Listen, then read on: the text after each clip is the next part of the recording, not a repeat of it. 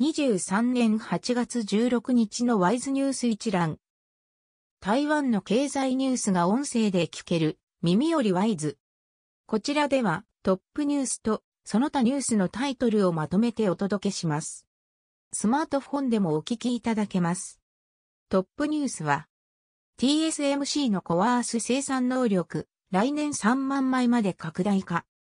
JP モルガンによると AI 需要の急増でファウンドリー最大手 TSMC の先進パッケージング技術、コアース生産能力は予想よりもハイペースで拡大しており、2024年末までに月産能力は2万8000枚から3万枚に達する見通しだ。JP モルガンはファブレスの半導体メーカーや完成品メーカーの間でコアースは20から30%の供給不足に陥っていると指摘した。16日付交渉時報が報じた。その他ニュースのタイトルは、半導体重化年計画、IC 設計の世界シェア40%へ。TSMC 中、部下学園国7工場、来年に着工延期。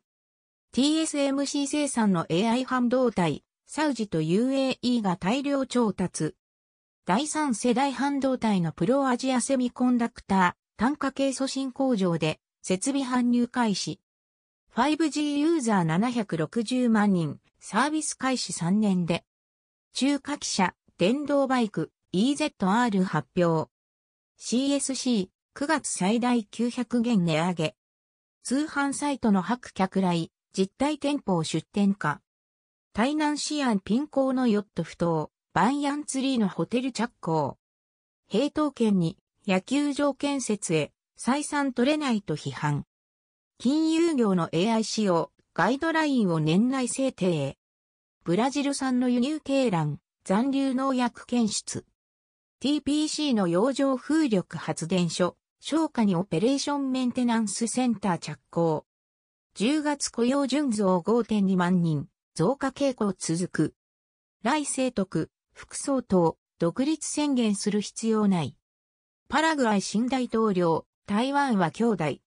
中国軍機3機が防空識別圏侵入。デング熱の域内感染、累計1500人に。コロナ中等症、重症、19%減。飲料店の再利用カップ、使用率1%未満。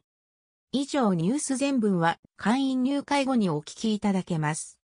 購読、指読をご希望の方はワイズホームページからお申し込みいただけます。